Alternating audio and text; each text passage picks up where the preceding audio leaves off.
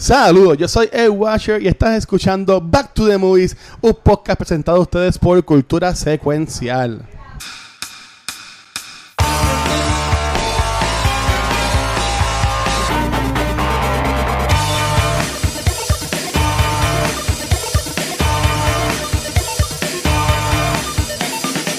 Saludos amigos, mi nombre es Mark Nieves y bienvenido a un nuevo episodio de Back to the Movies BTTM presentado por Cultura Secuencial.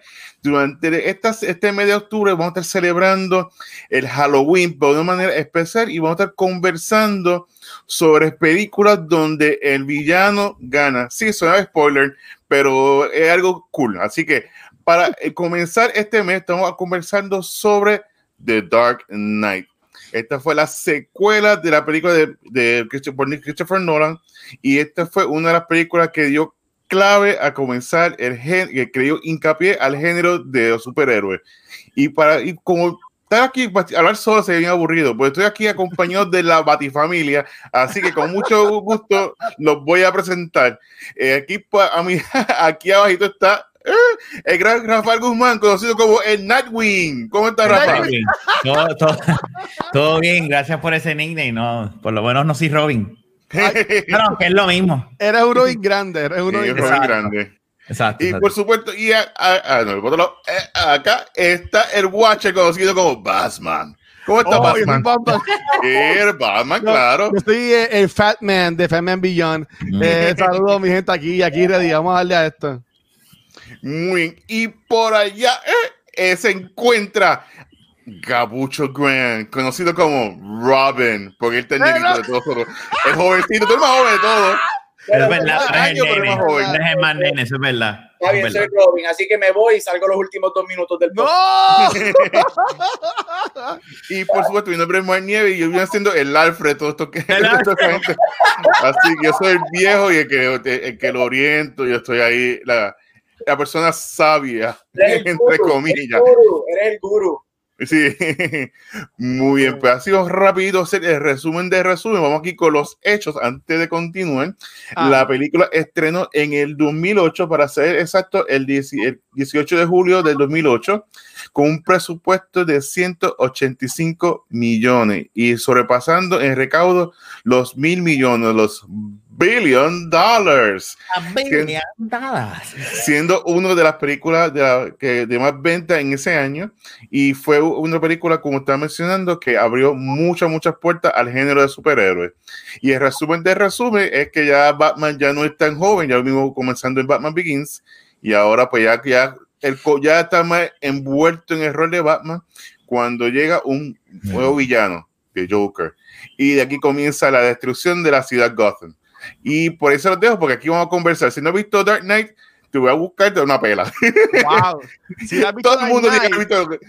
Yo entiendo que sí, entiendo que sí. Bueno, entendemos que sí, no te creas. A veces tú dices, tú dices Star mm. Wars y como que, ¿qué? así que, sí, así que, como decía Salem Bob, así que vamos entonces a comenzar. Voy a comenzar con Rafa, que fue el que escogió la película. Rafa, cuéntame, ¿por qué elegiste The Dark Knight? El Mira. caballero negro. Eso, Mandingos Adventure. Eso dijo ella, ¿verdad? Como dice Luis. Mira, este, no, básicamente yo no soy fan de lo que es Halloween. Eh, es mi época menos favorita, ¿verdad? Eh, y yo me paso vacilando eso con mi, con mi esposa. Este, mi época favorita es la de, la de, la de, pues, podría ser un, un o lo que sea, ¿verdad? Pero mi época favorita es la de Navidad. Me, me tripea Navidad. es como que coquito, bebera, música, alegría y regalo, ¿verdad? Aunque ahora ya uno adulto, uno es el que regala y ya no les, ¿verdad? Como, como, ¿verdad? Como antes. Pero ahí, de way, para mí esa, esa es mi época favorita. That being said, cuando pues este y, y, Mark decidieron como que pues vamos a transar y no hacerlo de horror, pero vamos a hacer pues de esto.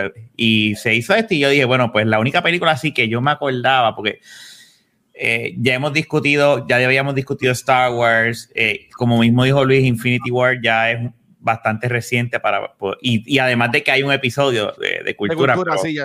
El pero, primer episodio de cultura fue por eso pero en Back to the Movies ahí yo entiendo que es muy reciente también como quiera que sea este para Back to the Movies porque a lo mejor de aquí a cinco años nosotros la podemos re- revisitar ¿me entiendes? Eh, eh, eh, como películas viejitas ya pero ahora mismo todavía la encuentro muy nueva y nada pues la película que yo me acordaba este y, y es porque yo había visto la, recientemente era la trilogía de, esta, de, de, de, de Nolan de Batman fue The Dark Knight y por eso fue que escogí esta película. Eh, y además de que, como bien hablamos en, en el pasado Patreon Exclusive Episode, ¿verdad? Disponible en, en patreon.com slash cultura secuencial. Oh, nice. Este, Yeah. hay que aprender a promocionar, negro. este, esta es la mejor película este, de superhéroes. Este, Mm, by far. Y, y, y esto es el que comenzó, como muy bien dijo Mark. eh, esto no tan solo llevó a un nivel de, ¿verdad? De, de respeto a las películas de superhéroes, sino las se pueden considerar como que, ok, ya dejaron de ser películas de superhéroes, ahora son películas. Sí. ¿Me entiendes? Eh, y, y- y yo lo veo de esa manera. Es la que comienza ese tren como que, ok, estos superhéroes se pueden tomar en serio. Mm. No nada más tiene que ser como que pim, pam, pam, y los reflejos y todo lo demás.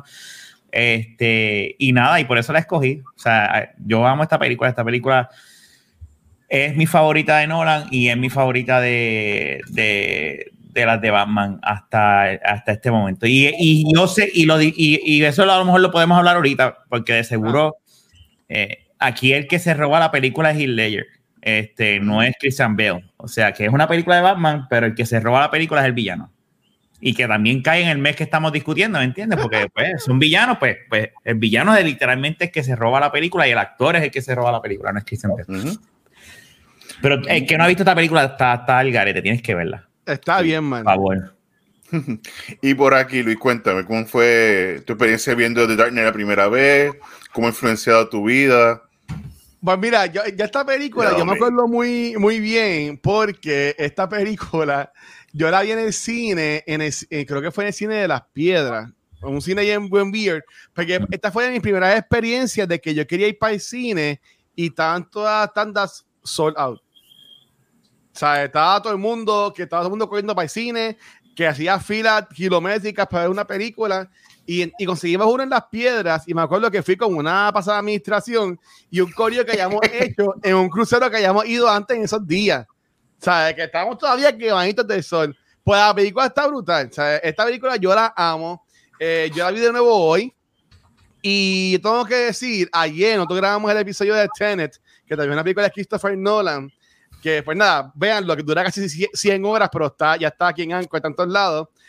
Asumo que, per- perdona que te interrumpa, asumo que Ah. Gaby habló flores de esa película en ese episodio, Ah, ¿verdad? claro, que- habló algo hermoso, cosas hermosas de la película. Verlo, verlo. Todo, verlo, verlo. pero, pero yo, pero yo lo que diría es, esta película, mano, esto puede ser medio rough, no sé cómo ustedes lo encuentren, pero para Mm. mí, esta película es casi perfecta. Ujú. O sea, yo la estuve viendo hoy y yo, estuve, yo estaba como que yo, wow. Y, y es algo bien cool, porque yo creo que es una de las pocas películas que hemos hablado que yo tengo, como que físicamente, que no tuve que alquilarla ni nada. Este, y yo la, la, la, la metí en el PlayStation y yo, diablo, yo pongo una película en el PlayStation y la vi en el televisor mío grande. Y, mano, esta película es hermosa y cosas que quiero hablar después con ustedes en el episodio. Pero, mano, no pienso que es la mejor película de superhéroes porque yo no la considero una película de superhéroes. Esto es un thriller. Esto es un, esto es para mí es un, un thriller, un, un drama, una película de acción, pero no es un superhero movie, en mi opinión. Es que es una película, es un thriller que tiene personajes que son de cómic, pero no es una película de superhéroes, en mi opinión. Pues esta película es hermosa, esta película es perfecta y coño, para mí, esta es la película más grande que nosotros hemos hecho en Back to the Movies. Este es el episodio 57 y yo siento que esta es la película más grande que hemos tocado aquí. Aquí hemos tocado eh, Star Wars, este... ¿Cuál fue la que tocamos de Star Wars? De, Empire Strike Back. Empire Strike. La mejor. eh, hablamos de Godfather aquí también. Grandes. Este, sí, pero para mí, que esta es la película más grande que hemos hablado aquí en, en- en lo que es Back to the Mm. Movies.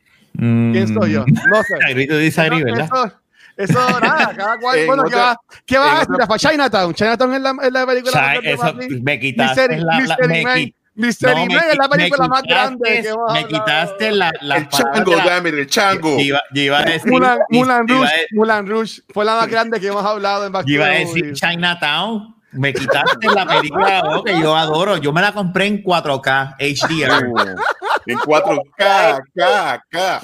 y la estoy usando. ¿Tú sabes para qué la estoy usando? Como, como soporte para el mueble del, del family. Está desbalanceado. La compré y la metí ahí abajo para que, para que se balancee donde está. el-. Hablando de, hablando de Chinatown, eh, Ben Affleck va a hacer una película con un documental. De ¿De seguro va a ser mejor que la mierda de película esa. Pero, eh, pero también, fíjate, esa es una película donde el villano gana también. Sí, es O sea, que, verdad. pues, Qué así pena que no pudimos tocarla ahora en noviembre, qué ¿Cómo pena. cómo olvidar esa película? Un review a Rafa, que Rafa está loco por verla otra vez. Yes. ¿Cuál? Chinatown. Gracias. No, es que, es que debemos hacer un revisit cuando salga la de Ben Affleck y estoy en eso de acuerdo. Y dejan de relajo. Cuando vaya a salir la de Ben Affleck, podemos hacer un revisit de esa película. Seguro que la hacemos. No va a cambiar nada, de mi opinión. Qué mal, qué mal, qué mal. Dale, pero sigue mal, sigue mal, sigue mal. Y por aquí, Gaby, cuéntame, ¿cómo fue tu, tu primera presencia con The Dark Knight?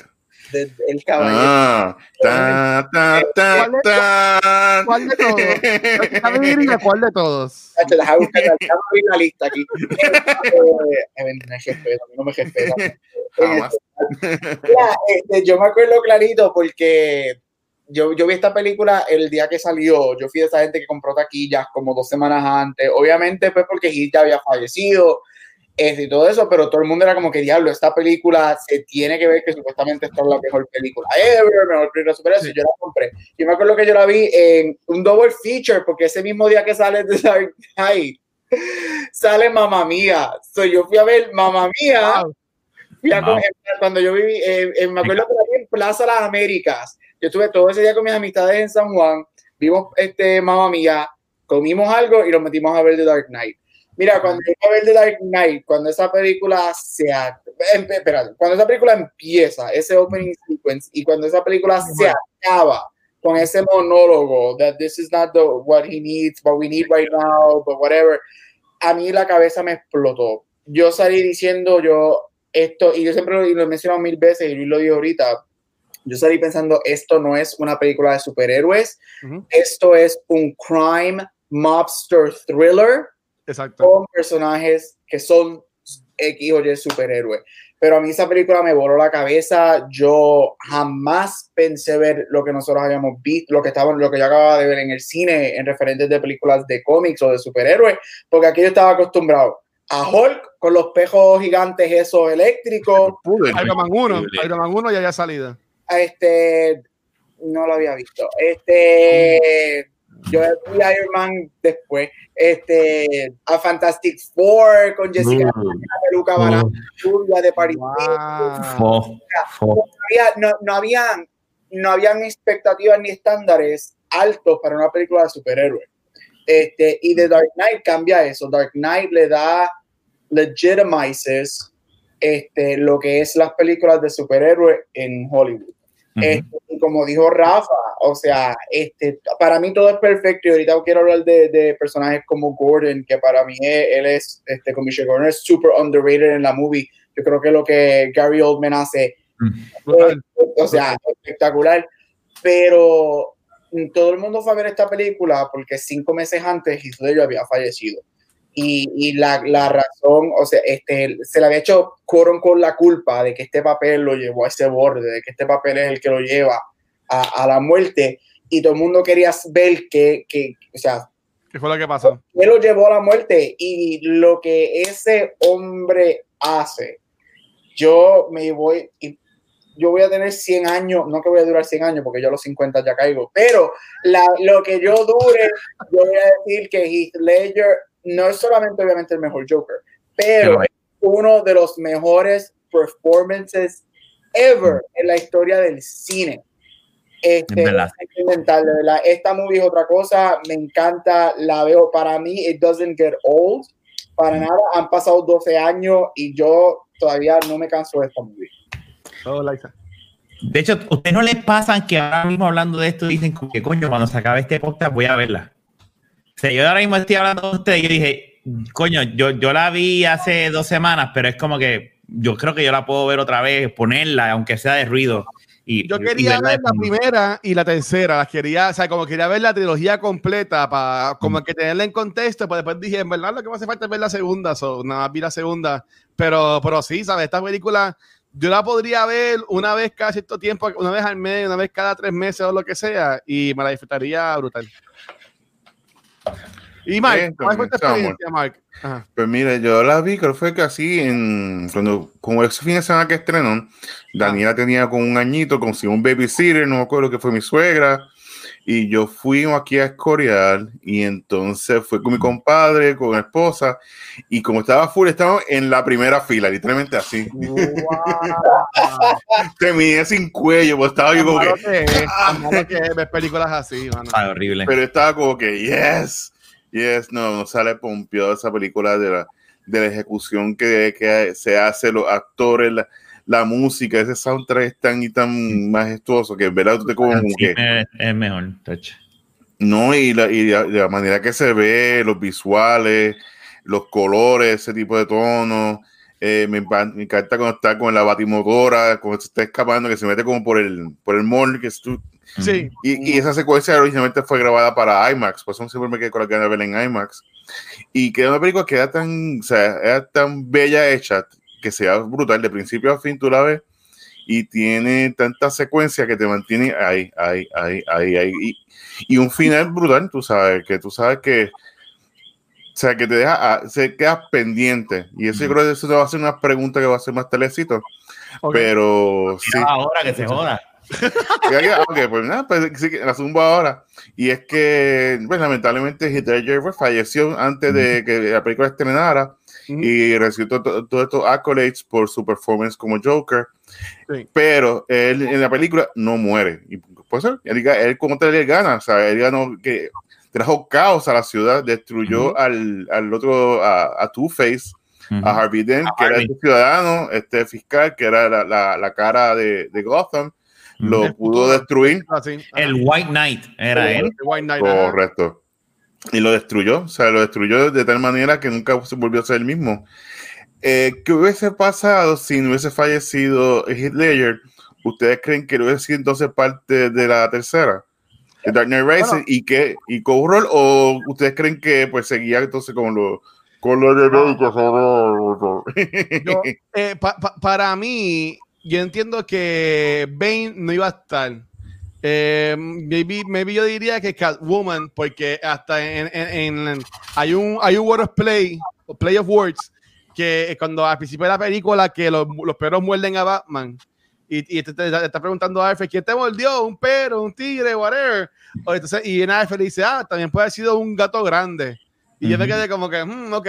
Pero para mí que Bane no era parte de la, de la, de la trilogía, porque yo sí, me vi que sabe más de esto, pero yo me acuerdo de haber entrevistas que decían de que el plan era que Heath Ledger también hubiese salido en la tercera película. Uh -huh. ¿Cómo lo hubiesen puesto? Pues no, no sé. Este, pero sí. Y ahora mismo yo no me acuerdo cómo es que yo writing off of the, of the movie. Yo sé que hay un time no de la segunda a tercera película. No lo menciona. Este, pero como que yo me quedé pensando en eso y no, no me acuerdo, no me acuerdo. Es que si tú te fijas en la tercera, no lo mencionan. Al Joker no lo mencionan. para, eh, ¿De qué le pasó al Joker? Te lo dejamos a tu, a tu, a, ¿verdad? a tu imaginación, sí. prácticamente. Ah. Este, si te fijas en, en de broma. Él lo, él, lo, él lo, pensó, pero no le dio break. Mira, este, si tú te fijas, el Joker cuando está en esa escena fabulosa, que para mí es la mejor escena de toda la trilogía, que es la escena del interrogatorio entre Batman y el Joker. Oh, eso, es de, eso es lo mejor, punto. No, no, to the head, tiene como que sonido ah, a personas. Eh, eh, y, y es, es, como que, I don't want to kill you. Tú sabes, es como que tú eres tan fun para mí que we are destined to do this forever. forever. O sea, esto lo dice, el Joker se lo está diciendo, como que dice, tú y yo estamos para, esto es para tú y yo, o sea, tú eres muy, muy, muy fun para mí. O sea, que ya te lo está diciendo antemano, lo que pasa es que, pues, ¿qué pasó? Pues obviamente se murió y, traje, y, y, pasó lo que pasó. O sea, The Rise, y, eh, también vamos a hablar claro, no es que The Rise sea una mierda.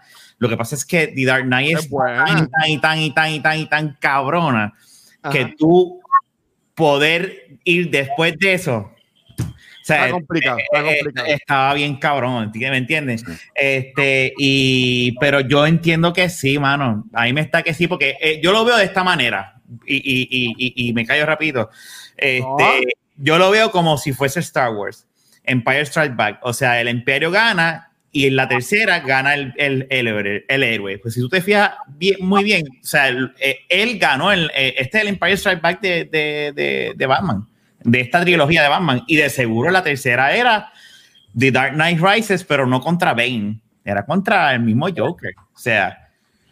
Lo, lo que siempre, bueno, dos cosas. Lo oficial es que sí se sabe que Joker y Two-Face iban a seguir para la tercera. Eso sí es oh, oficial. Este, cuando Heath fallece, esos meses antes de la película, ellos they reshoot the ending y matan a Harvey Dent.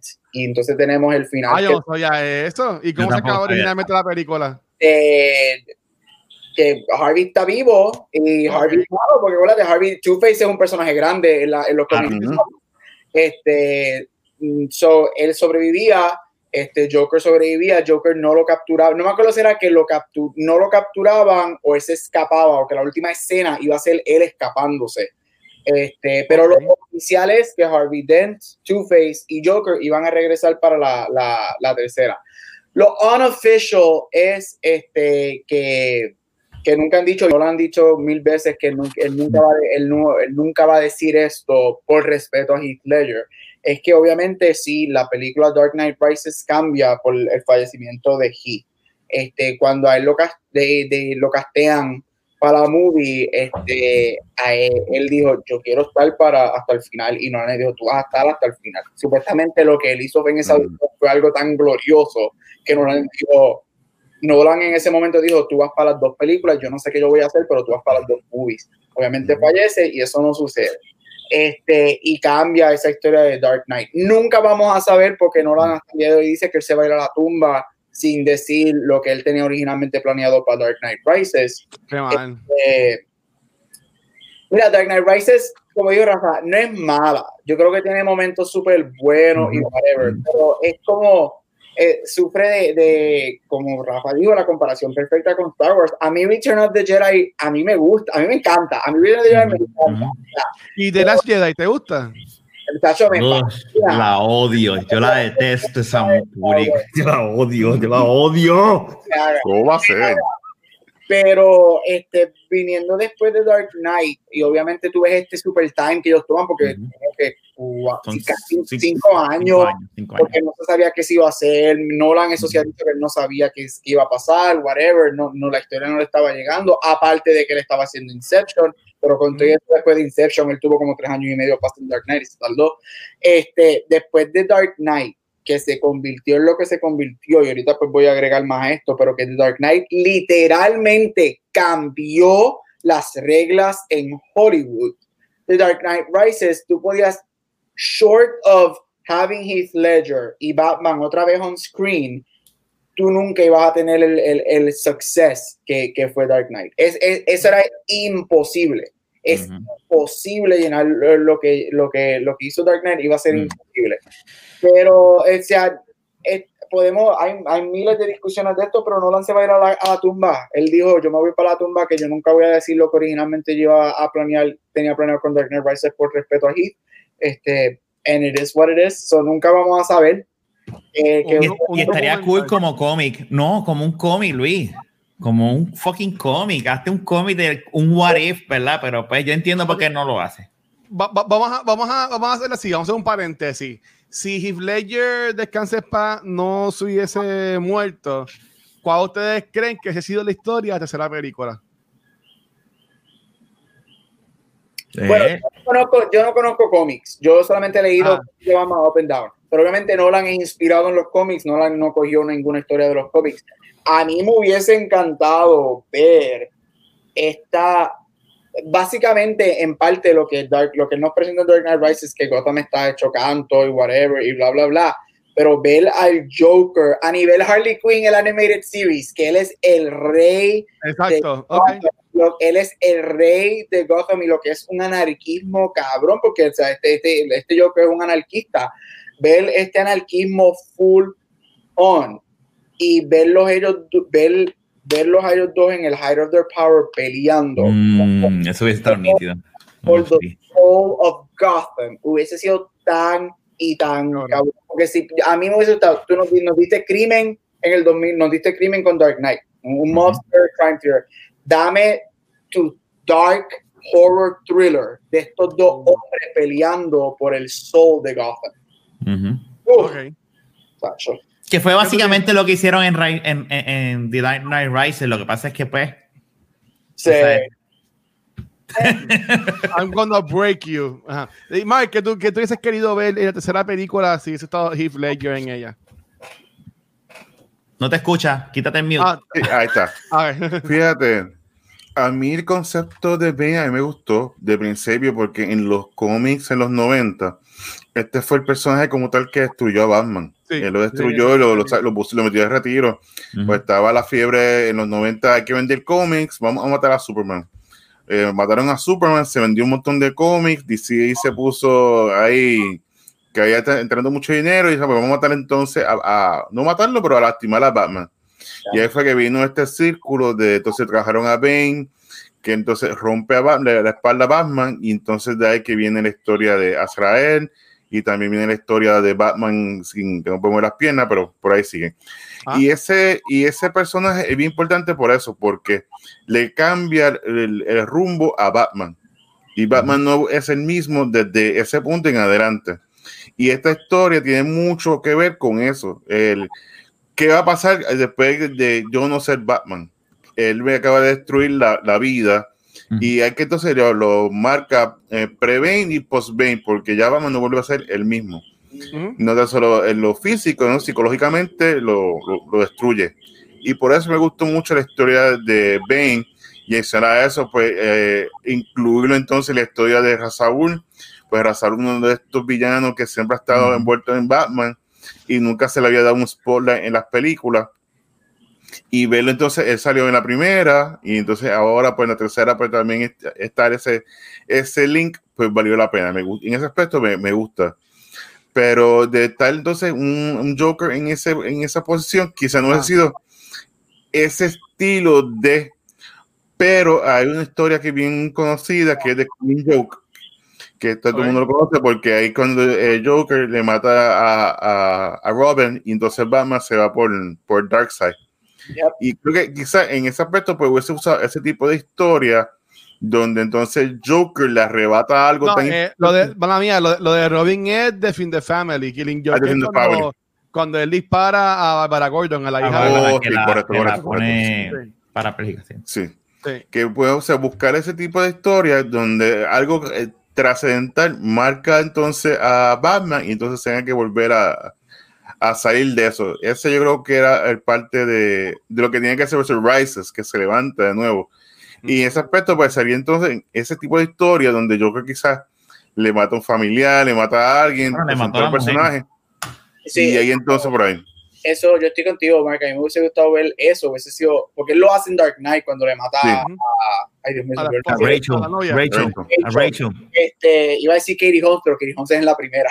Sí. Este, cuando ven a él, a él, este, oh my god, si lo sé Pero a, a, mí verlo, a mí me hubiese gustado eso, Joker, mm. matarle a alguien en la movie. Mm.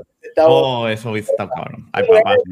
Este, estoy con Mark. A mí The Dark Knight Rises, Bane, no, Bane es algo que a mí me gusta de la movie. Mm -hmm. Sí, sí, sí. The Dark Knight Rises son Catwoman, que Anne Hathaway no hizo nada en esa película, Catwoman no hizo nada en esa movie. Bueno, cuando se, cuando se monta en la, en la batimotora, tú me perdonas.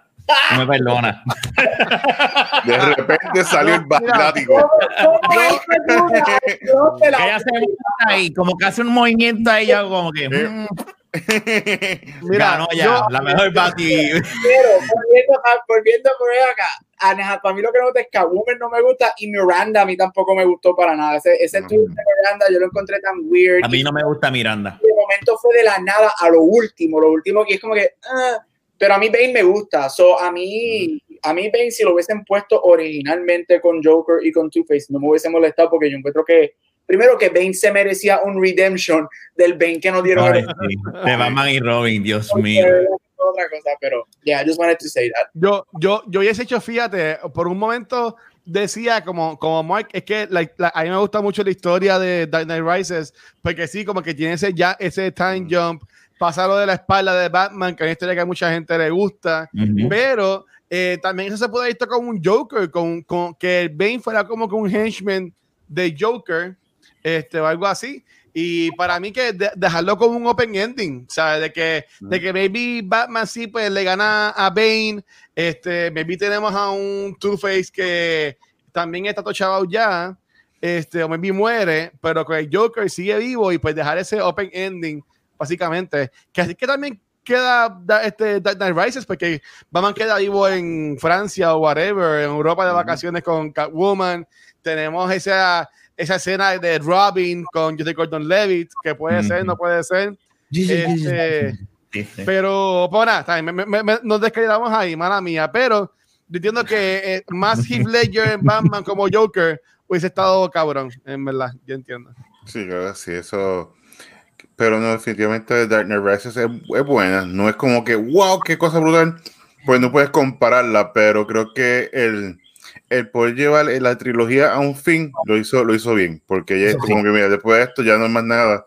Inclusive en, eh, a, a- ay, al actor, ¿cómo se llama él? Ay, se me fue el nombre de él. El que hace Ah. Batman. Ay, Eh, Christian Bale. Christian Bale. Christian Bale. Christian Bale después, como dijo, mira, yo no quiero ser más de superhéroe de, de este, de este ambiente, yo no quiero estar parte de, de DC. Y él hizo un excelente trabajo. Tú sabes, yo creo que también él fue de los, de los actores que le sacó buen provecho a ser Batman y de ahí su carrera fue que subió. él está, yo digo que él está tostado porque él dijo Eso, bueno. que estaba haciendo y después hace como tres o cuatro años dijo que le encantaría regresar o que no le preguntaron cuando estaba lo de Affleck, que cogieron a Affleck, le dieron, Mm. ay, a mí nunca me escribieron para regresar y yo hubiese regresado y bla, bla, bla. Pregunta. No te, no te extrañes que salga en la de Flash. No quiero, yo no quiero. Ah, ah, y, Sí, todos los Batman, Luis, todos. Es que a mí todos, no me gusta. Christian Bale como Batman. Esas películas están brut- brutales, pero eh, lo, está brutal que lo menos que a mí me gusta de estas películas es el Batman. O sea, hablando así, hablando, Eso hablando vamos a así, hablar ahorita en el, en el Ok. after show. Que casi no se le entiende y todas esas cosas, como que no. no. A mí, él, a mí él me gusta, a mí lo que no me gusta, estoy contigo, lo que no me gusta es la voz que él decidió Eso hacerle, es todo, la voz. pero a mí él me gusta como va. A mí me gusta él como Batman. Y el traje me tripea y, y la evolución de él como personaje me tripea. Es que eso no me gusta. Eso yo estoy de acuerdo contigo. Pero a mí me encantaría que él, si ya está Keaton y ya está Ben Affleck, no te extrañes que ya mismo salga por ahí. Christian Bell ha firmado para salir la película de, de Flash. Todo lo que quiero son los Clooney nipples. Si me vas a dame los Clooney. Clooney no tiene que salir en esta, en esa película. Clooney se puede los, pero los pezones sí, los pezones sí. Los que pezones- parte que no salga, que no salga la cara, salga nada más el traje así. Que salga el traje, que salga el traje en una esquina guindando como si lo Sí. ah, esta es una Mira, espalda. y un Christopher Reeve CGI también, que salga volando por ahí también atacando a alguien. Olvídate. En la, en, en- en la silla de ruedas, nada, mala mía. No, Este, cabrón. Y de momento el Bum Bam, Ustedes van directito, por ahí, cabrones. Ustedes van empujándose. Mientras se están cayendo, se están empujando para el infierno. mira, Cabrón.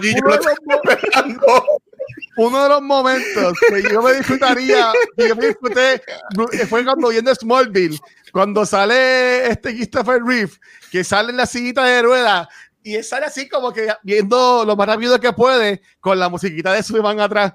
Y eres un "Mira, va a cabrón, salir volando, va a salir volando". Tú eres un cabrón. No, no, no, no, no, malo, cabrón, no. Le tenía que poner NOS en la silla afuera como en Fast and the Furious. Cabrón, Sí. ya, ya, ya, ¿qué más?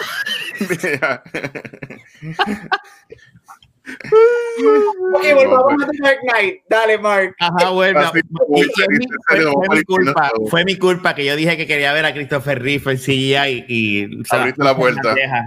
Se la puse en bandeja. Dale, dale, Bueno, Mark. volviendo entonces a Dark Knight, Dark Knight eh, creo que, como dicen, todo el mundo la considera una película perfecta. En su opinión, ¿por qué todo el mundo la ve de ese punto de vista que es una película perfecta? Voy a empezar con aquí con Gaby. ¿Por qué tú crees que es una película en ese aspecto? Este, pues mira, este, dos razones. Yo diría que empezando y la más fácil para, para explicar es que cambió la perspectiva de lo que todo el mundo pensaba que una película de superhéroes podía ser. Eh, empezando, como dije, no habían expectativas, no habían high bars este, para el 2008. Yo sé que Luis dijo que Iron Man había salido, ajá, nadie sabía que MCU iba a ser lo que iba a ser. Este, eso, no habían expectativas para lo que eso. Este, en segundo, mira, es, es que es una película que tiene todos los elementos que literalmente son perfectos. O sea, es- actuaciones son top notch. El guion de la película es espectacular. La película es preciosa para Ujú. ver. Este, Nolan para mí está on top of his game en lo que es el CGI con los practical effects Ujú. este, todos estos twists and turns, entonces la psicología, todo el mundo, a mí me gusta cuando la, a mí me gusta hablar con la gente cuando dicen que el personaje del Joker, eh, eh, que, la película es un análisis a, a la psyche del personaje del Joker. Yo hago el, el, el, el, el argument de que no, yo hago el argument de que la película es un análisis del psyche de Batman, porque Joker Ujú. está tratando de romper a Batman toda la película él, sí. y de pelear con su eso es un estudio a Batman este es que es que todo todo lo que esta película y tú la ves como dijo ahorita 12 años más tarde yo veo esta película e intento verla una o dos veces al año cada vez que yo veo esta película nada ha envejecido o sea los efectos no han envejecido el sonido el diálogo las actuaciones todo Todo. Este, parece que la película solo hace dos o tres años y como dijo ahorita al final, esta película es responsable de haber cambiado a Hollywood. No, Luis, Luis, cabrón, Luis, no. Me cago en la mierda. Hola, Clark. Hola, Clark. Te estaba esperando. Y después en español. Mira, yo me voy.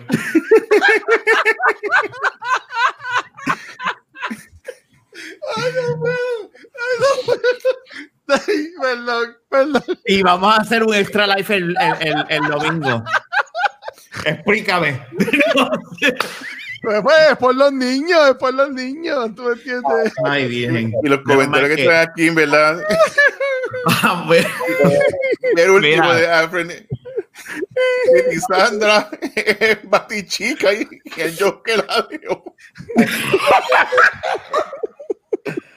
Mira, ya, ya, perdón. cabrones. Ya, pues ya. Perdón, Gaby, perdón, Gaby, perdón. Tranquilo, relax. no Mira, nos va, a- nos va a cancelar, cabrón. Cabrón, es la primera vez que lloro de risa no valemos nada. Ay, vamos, vamos, Ya, ya. Dale, Ay, vamos entonces a continuar aquí hablando de Dark Knight. ¿Verdad? Vamos a continuar. Eh, eh, Luis, pues tú consideras, consideras que The Dark Knight es una película perfecta. Bueno, espérate, que había ya terminado antes que yo interrumpiera. ya, ya, te ya, ya, ya, A mí se me olvidó. Mira, este. la columna.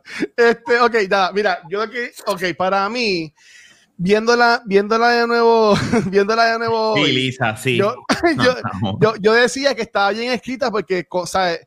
Todas las escenas estaban brutales. so, to- todos los mind games que Joker estaba haciendo con el Batman, ¿sabes? Cosas así es lo que yo quiero ver en esta, en esta versión de ahora con Paul Dano, como el Riddler. ¿Sabes? Que tenga así muchos jueguitos así, ¿sabes? Cuando, cuando, él les- cuando, cuando se está explicando lo de, lo de los ferries, está brutal. Eh, como ustedes dijeron, esa escena en, en, la, en, en el questioning room que él está explicando, este, como que tranquilo, te voy a decir, eh, eso es lo fun, que vas a tener que escoger, ¿sabes? Son, son tantas cosas que a mí como que yo estaba, y esta vi que visto un montón de veces, pues yo la veía y yo decía, ya lo, pero qué bien escrita está esta película. ¿Sabes? Comparándola con, la- con lo que hablamos ayer. Este, eh, las actuaciones, ¿sabes? Tú, tú ves, tú, eh, por ejemplo, a mí me encanta esta escena de Morgan Freeman cuando el abogado le va, dice que, bueno, el contable, dice que va a acusar a, Ah, sí. a, a, a- a- Batman. Ujú. Y dice, tú me estás diciendo A a, mí, Wayne.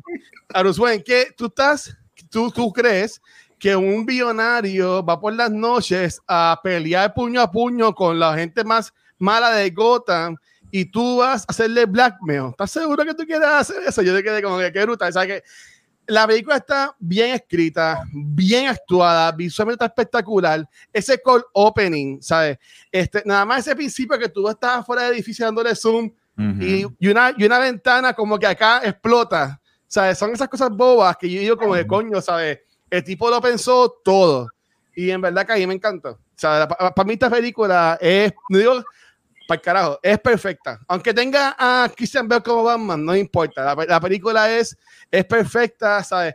Toda conversación tiene un porqué, tiene un payoff después, más antes en la película. Eh, en verdad que sí, todo es perfección. Y por aquí. Rafa. ¿qué me Mira, eh, concuerdo con los muchachos, o sea, chicos, no, ya no sigas poniendo los, los, los comes. Para que este- el Mira. pollito va a estar. Llegó, espera, Ramón, deja de escribir ya, puñeta. Pero oye, Gary se queda, se queda serio y se toma la cara, eso no es justo. Mira, este, porque no, porque ante los ojos de, de la gente no se está riendo. Con tan con tan marita. Ay, Dios.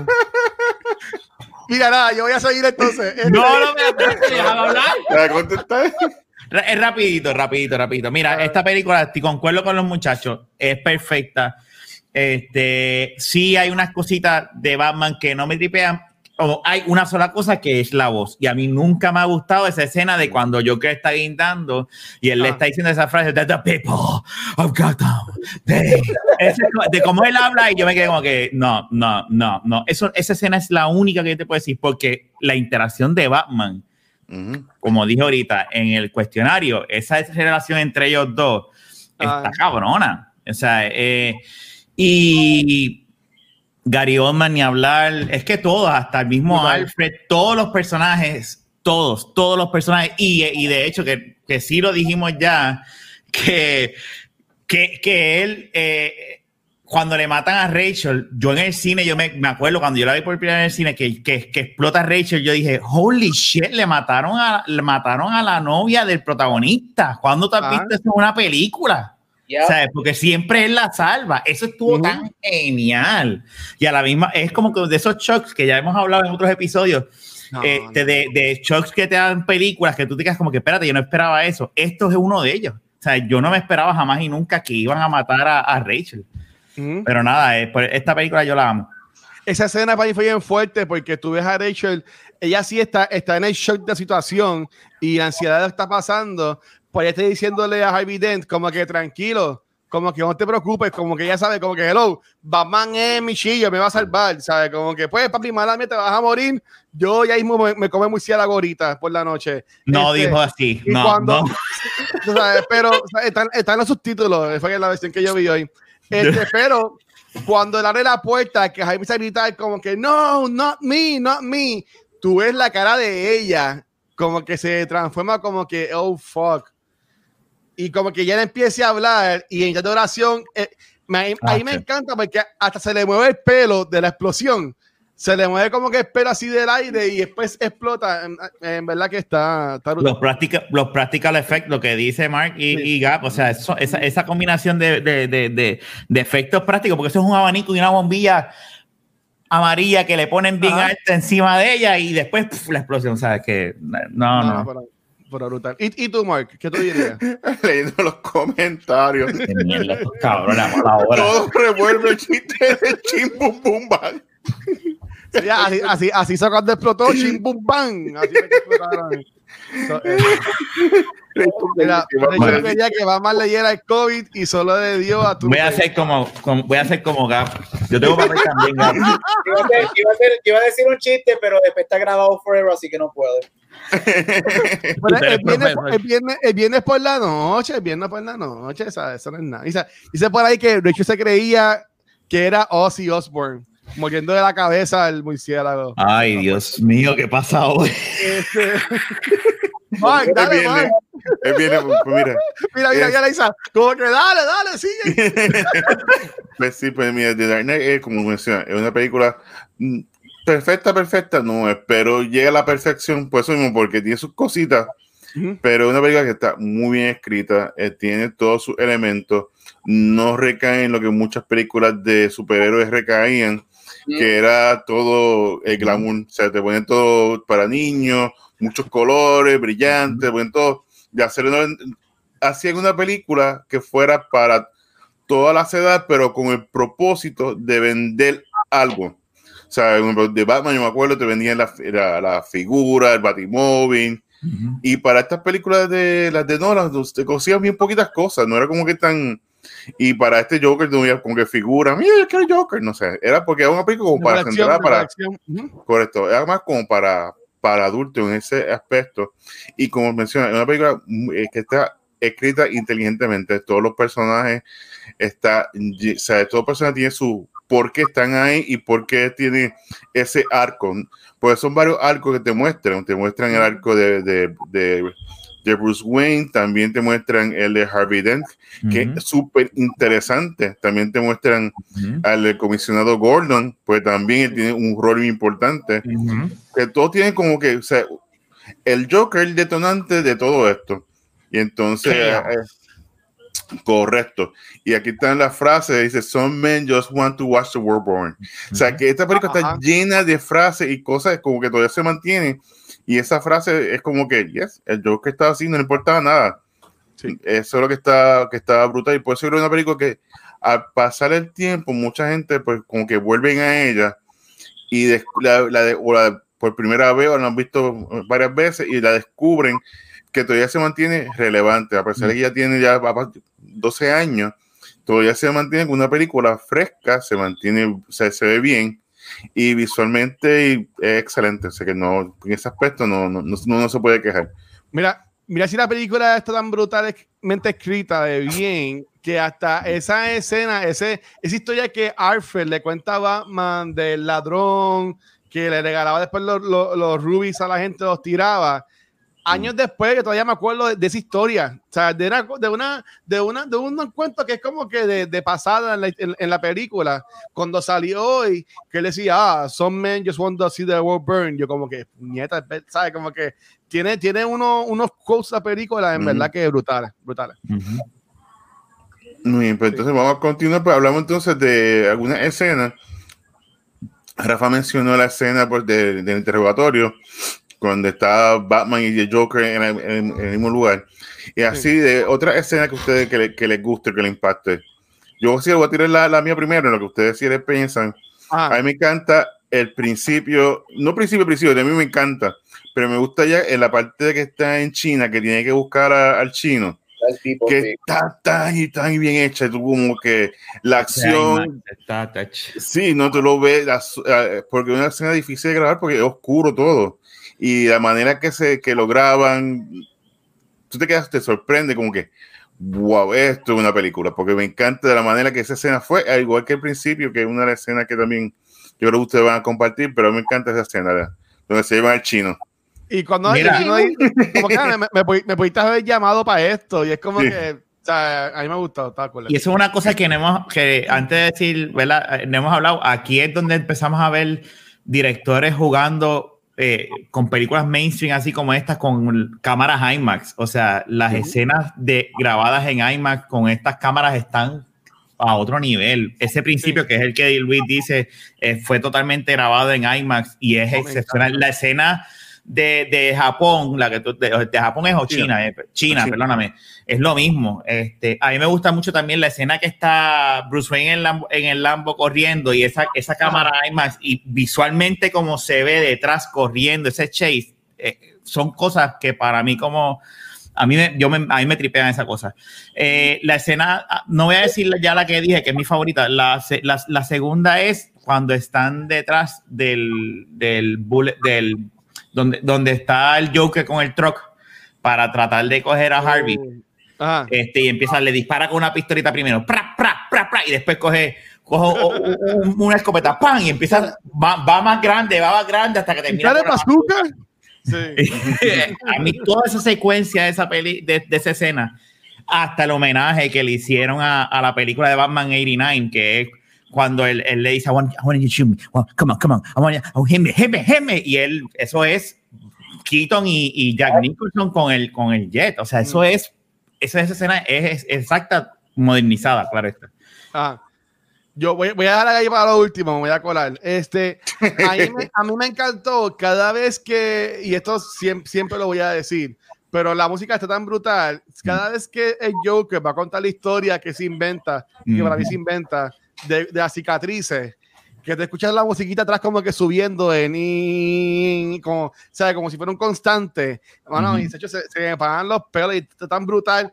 Y cuando él está, cuando, y de nuevo es Heath Ledger, cuando tiene secuestrado al fake Batman, que está grabando, que le dice, look at me, look at me, y cuando él le grita, look at me, ¿sabes? Bien grueso. papi, yo, o sea, eso, o sea, eso era para tú asustarte y por lo menos ensuciar un poco el calzoncillo, ¿tú me entiendes? No, no, Porque- eh, dilo, cagarte. gri- grita- gri- gritarlo así, ¿sabes? Yo como que, ¿sabes qué? De nuevo, pa- a, a mí, a mí me encanta cuando estos actores se entregan full a los papeles Ujú. y de nuevo, por malo bien, por todo lo que pasó, este, Hitler se, se entregó full a, a esto. Y, Ujú. para, y, y, y yo, y yo siento que esto en Gabriel lo va a decir ahorita, pero aunque él- él- si él se quedó vivo, para mí como quiera, como quiera, de ser nominado y esa es historia, ser la primera nominación de la Él película superhéroe. Él iba a ganar, él iba a ganar, no importa qué. Él iba, él Pues- iba a ganar. De eso, yo, de eso yo, yo te doy fe porque cuando ya había, antes que él falleciera, cuando que ya la película mayormente había terminado y lo que estaban eran en reshoots y en editing, ya Ah. habían rumores de que Heath Ledger, que si el Joker, que si Oscar, que si bla, bla, bla. Este, cuando él fallece, sorry, nos estamos desviando, pero No. cuando él fallece, la, el fallecimiento de él lo que hace es que solidi- solidifies su win. Pero él iba a ganar Ah. no importa qué, porque cuando esa película sale para los críticos, que sale como unas dos semanas antes y los críticos empiezan a salir, todo el mundo dijo, ya, se acabó. Y todo el mundo decía, no era por la muerte, él se hubiese quedado vivo, si él hubiese estado vivo no hubiese fallecido, él se lo llevaba. Es que, le, es que le quedó, le quedó brutal. Pues yo diría en cuanto a escenas, me gustaba eso y como yo dije ahorita, para mí que ese cold opening de esta película es el mejor cold opening de todas las películas, de todas las series, de todos los tiempos, porque es algo tan Claro. brutal, ¿sabes? Tú hasta ¿sabes? Te, te ponen atrás eh, la, la, la imagen de él, la cámara, con la máscara, se la pone y empiezan a hablar como que, ah, tú sabes quién es el Joker, no, pero se pinta la cara, ¿sabes? Y como van, como se va moviendo esa escena, a Ujú. mí, y en, y en el banco, ¿sabes?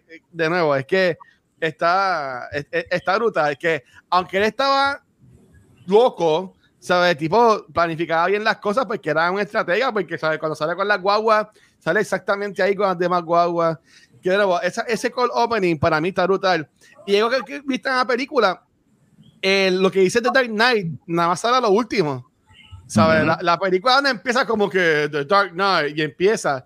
¿Tú me entiendes? Es como que todo corrido y en verdad que, de nuevo, eh, la película a mí me encanta.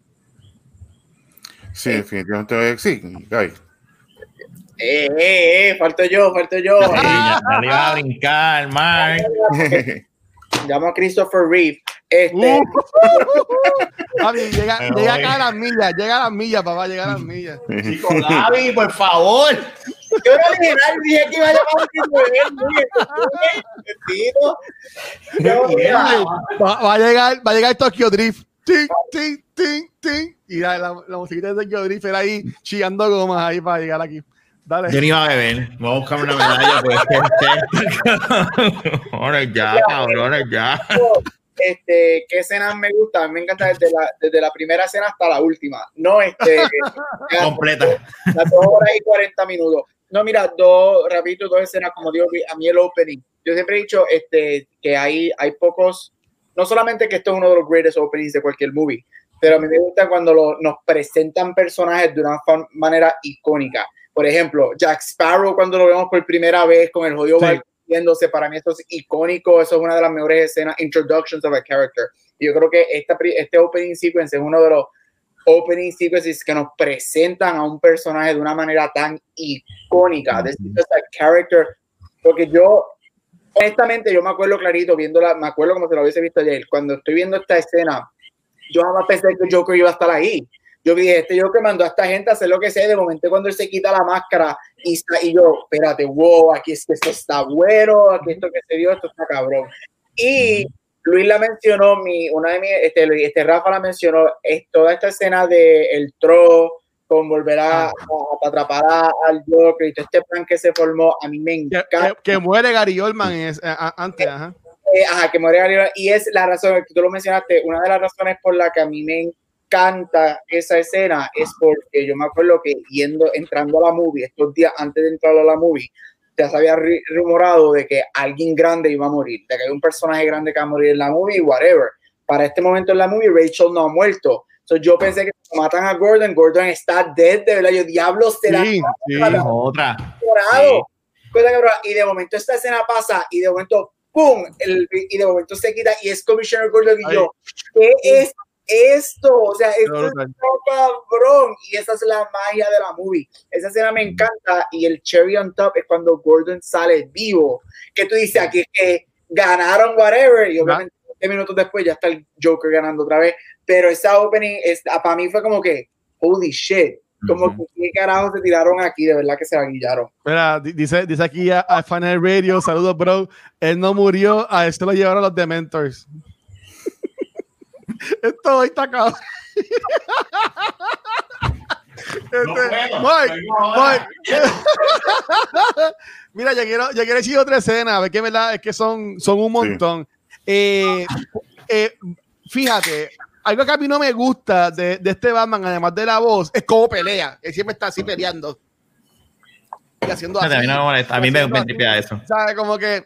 Pero eh, yo siempre he dicho que a mí me gusta mucho la escena de, de Batman vs Superman, que eh, va a rescatar a Martha, Martha, este, que tiene que es bien Arkham Knight eh, peleando y toda la cosa.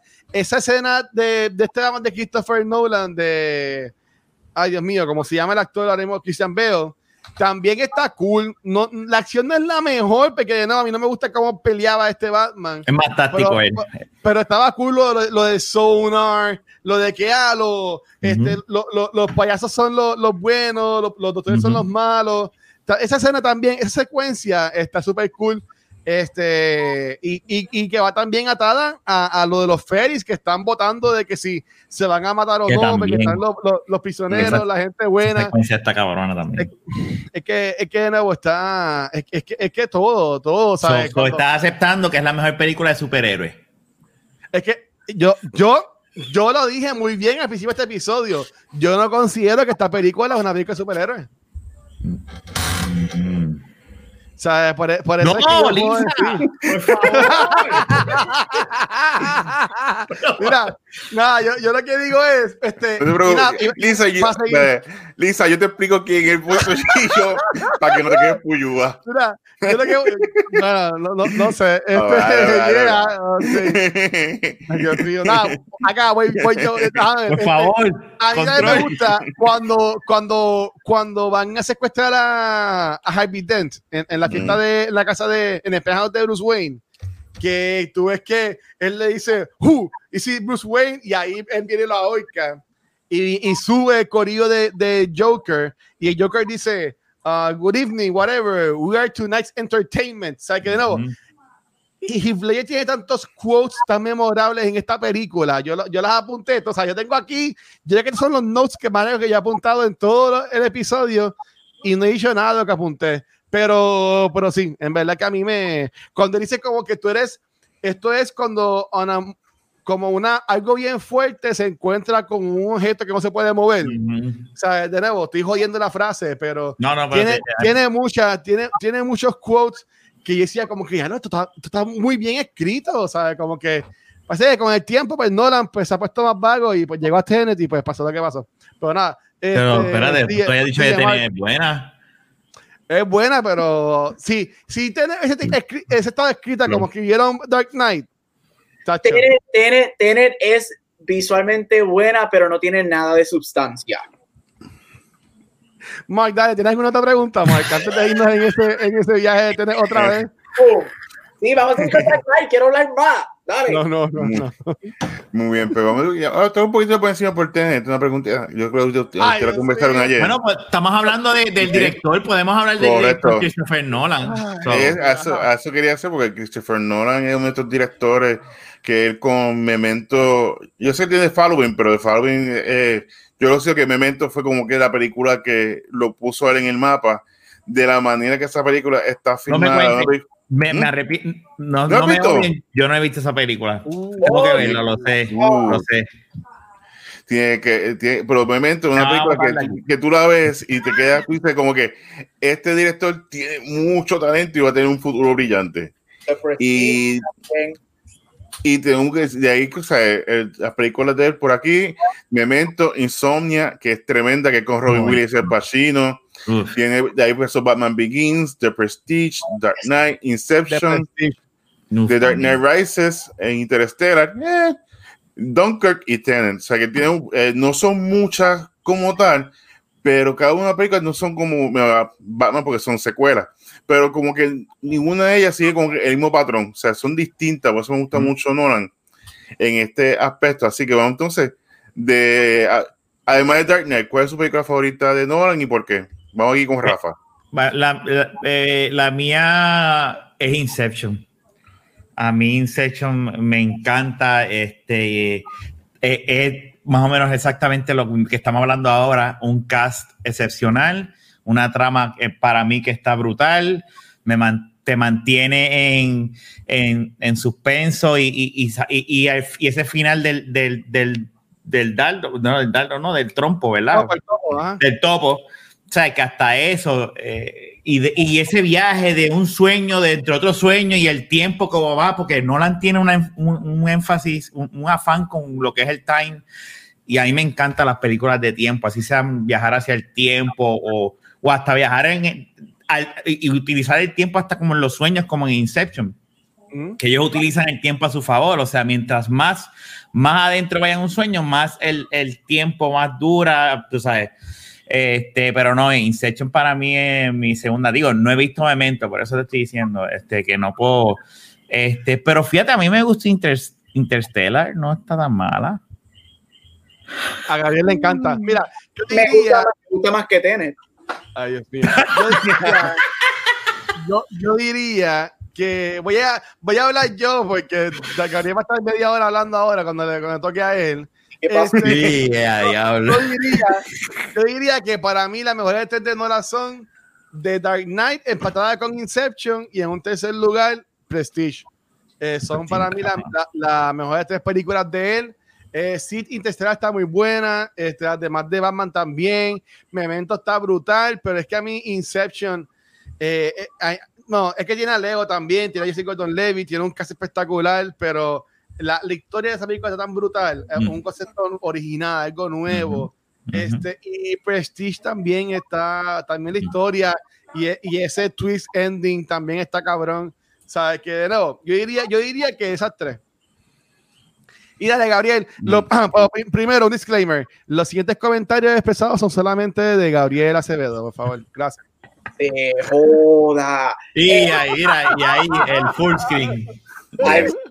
No, mira, Dark Knight, Inception y Memento. Este son mis tres de favoritas de él. Yo creo que Dark Knight, siempre lo he dicho, lo voy a decir, ese es su magnus opus. Él tiene mucho, mucho que llegarle para llegar a, a otra vez a donde él estaba con Dark Knight. Este, para mí él no ha estado. Porque Inception es brillante, es un masterpiece, estoy de acuerdo. Pero para mí, Dark Knight, dado lo que es y lo que pudo haber sido, por eso es que es lo mejor. Este, no es quitándole méritos a Inception diciendo que no, o sea, eh, eh, Dark Knight, Inception está ahí, pero Dark Knight para mí es otro- está a otro nivel. Y Memento a mí me encanta, Memento nos presenta un mejor uso del tiempo que lo que Tenet hizo. Con el revolú ese ¿y tú qué piensas? ¿Cuáles son las tres películas?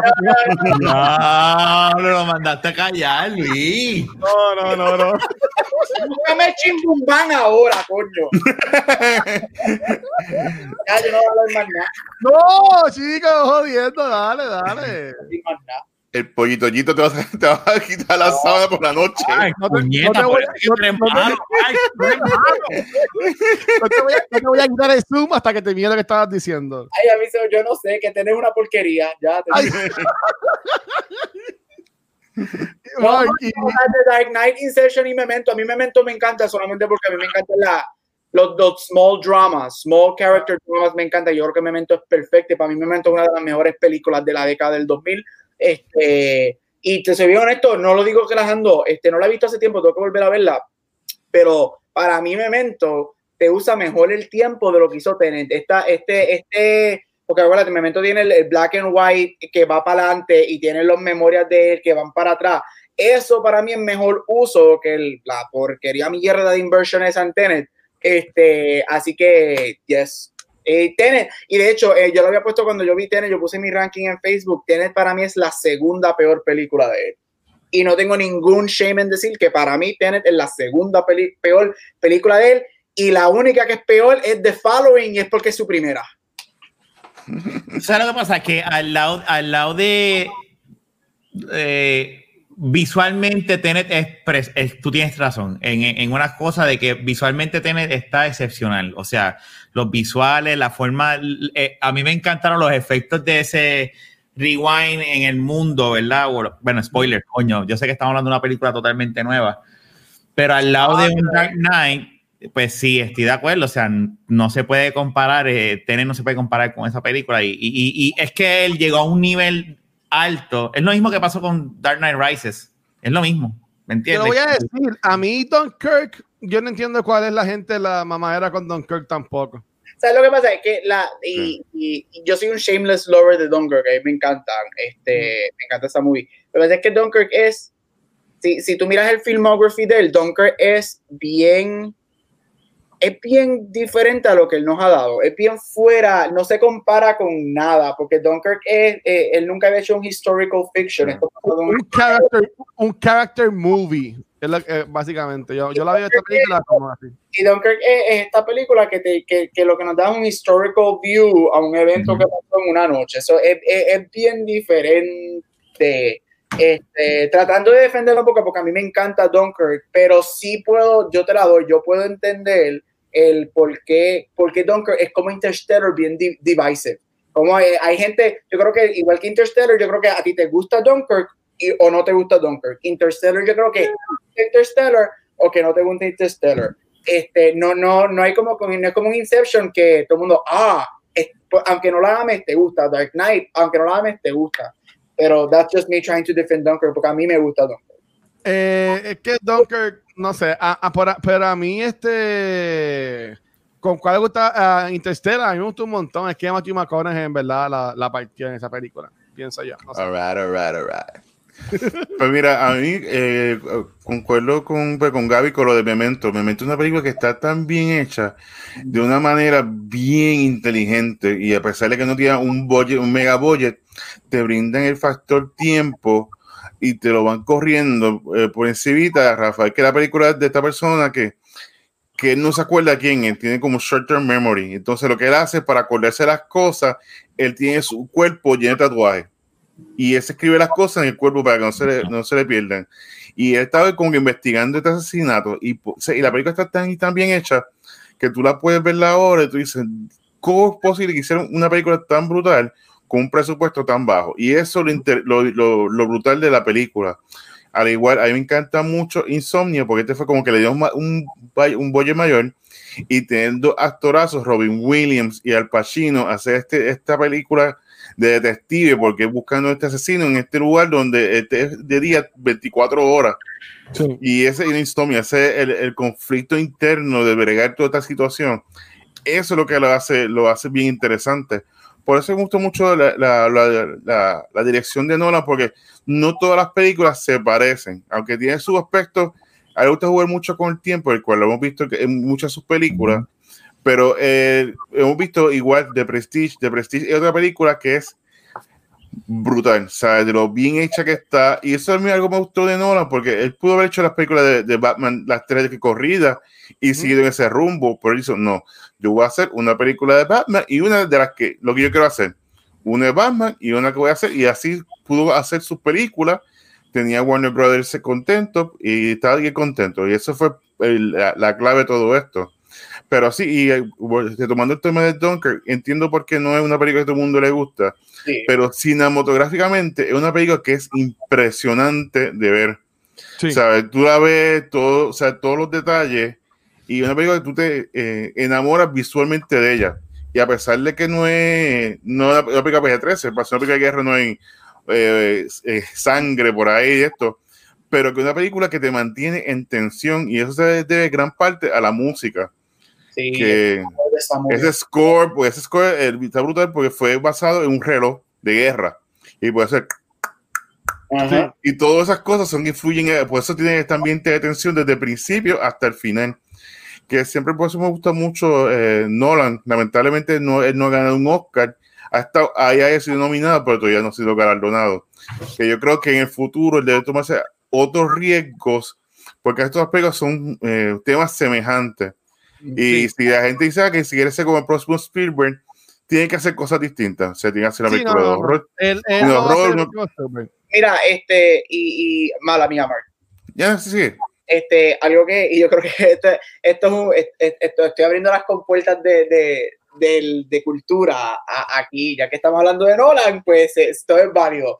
Mira, yo creo Ah. que el, el problema, el, el, el, el issue yo, em, para mí es brillante, yo encuentro que él, es- él es un great filmmaker, yo no, todo el mundo dice que si él es un Spielberg, no, No, él todavía no está a un Spielberg, a un Scorsese, a, a- a Calm Your Horses, people, pero el tipo es brillante y tiene unos conceptos cabrones. Yo creo que el, el issue con él es que él uh, love or hate his movies. Por ejemplo, yo no soy amante de Interstellar, este, pero la, de- después de verla un par de veces, pues la respeto un poco más y entiendo lo que él nos quería dar.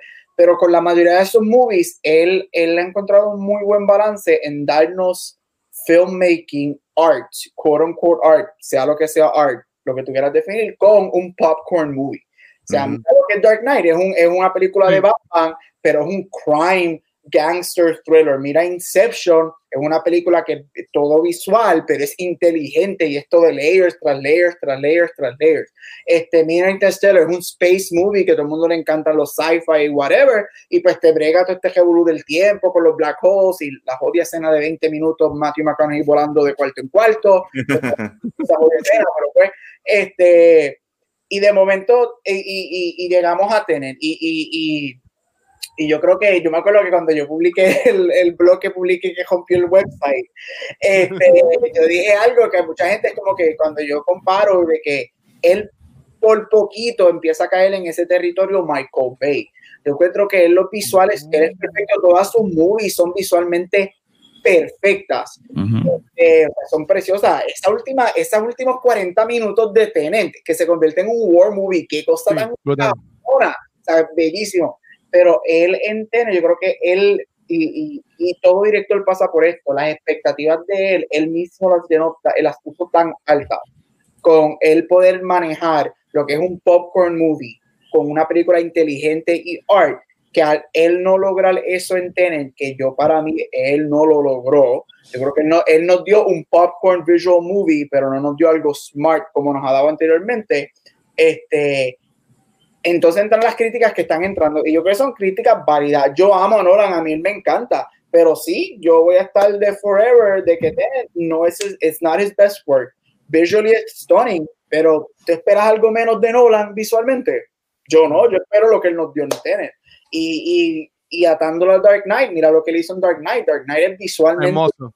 hermosa, pero míralo como él cogió el genre de, de comic book y nos dio algo completamente diferente. So, él mismo las expectativas las está tirando altas.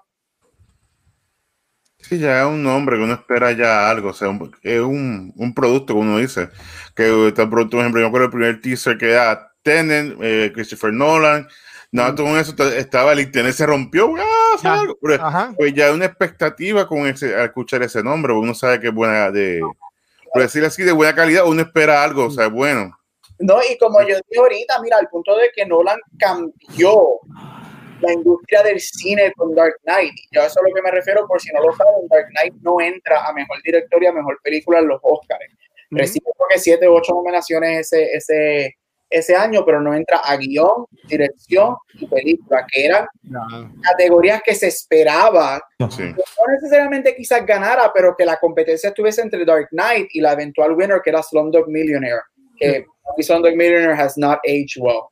Este, y, y él cambia lo que es Hollywood porque premiaciones y especialmente los Oscars cambian sus reglas por él, porque él no entra y por eso es que nosotros tenemos nominaciones de 10 películas Ujú. o whatever, es porque The Dark Knight no entró y todo el mundo en retrospección sabe que The Dark Knight para mí era o fue la mejor película del 2008 y definitivamente una de las mejores películas de esa década. So, al punto de que el, el cabrón cambió la historia del cine, o sea, él cambió lo que era Hollywood. So, pues las expectativas están en su shoulder bien cabrón, aparte de que él está en un viaje de bichería bien cabrón, de que yo soy el que soy, pues más, más expectativas. Sí, eso hemos visto con en Night Shyamalan, que también pasó lo mismo, que se subió en los humos y después eh, no podía encontrar his groove back y tuvo que esperar y volver a lo indie para entonces volver a su estilo. Que esto también ha ocurrido por eso porque le ponen este el, el label de que el próximo Spielberg o el próximo Scorsese, pues rápido, pues eh, tienen esta presión, tiene varios éxitos y se le sube los humos. Pero como todo, hasta el momento el nombre de Christopher Nolan vende y esto es parte de la estrategia de mercadeo y por eso todavía eh, Warner Bros. lo sigue contratando. Sí. Pues se fían, todas las películas de él desde Memento para atrás fueron de otras compañías, desde Insomnia en adelante ha sido Warner Bros. Warner Brothers. Pero- Oye, pero fíjense, él, él trató, ¿verdad? Y esto es rapidito, pero él, eh, usted, él, yo no creo que, eh, dado la pandemia, mano, él trató, a lo mejor la gente pensaba que, que, o Warner Brothers pensaba que ellos iban a ser los que iban a darle vida al cine y, y nada, quedó en nada, en verdad, porque, Ellos hicieron lo posible, ¿sabes? no, Y- claro, Pero, Pero debieron- a Disney que intentaron con Disney intentó con Mulan, pero no les salió, pero pues. no, eh, eh, eh, debieron, yo creo que debieron haberla atrasado. Es como, yo, es como yo dije ayer en Cultura, yo le he hecho, sí en parte le he hecho obviamente la culpa a Warner Brothers, porque tú me perdonas, antes de la pandemia, cuando se anunció Tenet, yo me acuerdo ese primer trailer, cuando todo el mundo vio el agua como que para atrás y todo el mundo, ¿qué es esto? Que si el tiempo, que si la, la. Tenet iba a ser un billón de dólares fácil, o sea, fácil, fácil, porque es una película que como no está bien escrita, todos nosotros quizás lo hubiésemos ido a ver dos y tres veces, porque teníamos Ujú. que entenderla. Este, ahí cuando tú llegas al billón pero él, él- yo no sé por qué él se centró en esta idea de que tie- tiene que salir este año, tiene que salir ahora, porque el año que viene va a ser obsoleta, que si lo habla, no olvídate lo de Video on Demand, que si esto que se que mira, él la hubiese tirado para el año que viene, Warner Brothers para mí hubiese puesto their hammer down y decirle, no, la gente no va a ir al cine, no va a funcionar, la tiramos el año que viene. Y desafortunadamente ya va a salir en DVD creo que como un mes y medio, Ujú. Siempre. En diciembre. Ahora mismo la película la ha perdido creo que dos, tre- 230 millones a Warner Brothers. Tiene que hacer 230 para, para break even.